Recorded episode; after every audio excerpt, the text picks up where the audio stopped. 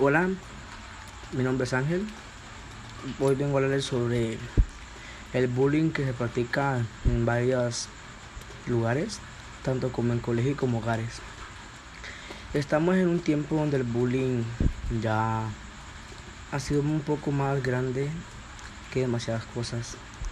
Ahora en día el bullying ocurre en casi todos lados, como en colegios, como en hogares, como en casa, ya que abusan de algunos niños que tal vez tienen necesidades, económicas, que tienen eh, defectos, que son enfermitos.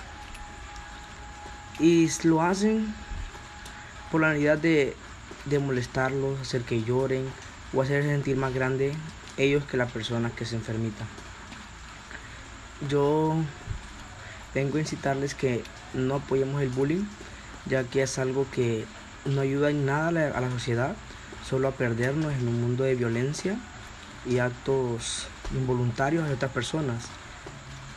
Eh, ya que algunas personas, como vuelvo a repetir, lo practican solo por necesidad, o sea, solo por satisfacer sus, sus, sus sentimientos, algo así puedo decir. Así que no hagamos el bullying hacia otras personas, mejor ayudémoslas, hablemos con ellos o démosles consejos para que vean que es feo hacer bullying. Hacerlos sentir lo que sienten los, las personas que hacían el bullying. Ya que yo presenté un caso de bullying cuando estaba en sexto grado, que me ponían muchos apodos por mi estado físico y yo me sentía muy mal. Pero yo nunca he apoyado al bullying por eso, porque sé lo, feo que ella siente que matar a otra persona, que le digan cosas feas. Así que les doy el consejo los incito a que no hagan bullying, que no hagan sentir mal a las personas, que les den consejos sobre la vida para que no traten de suicidarse.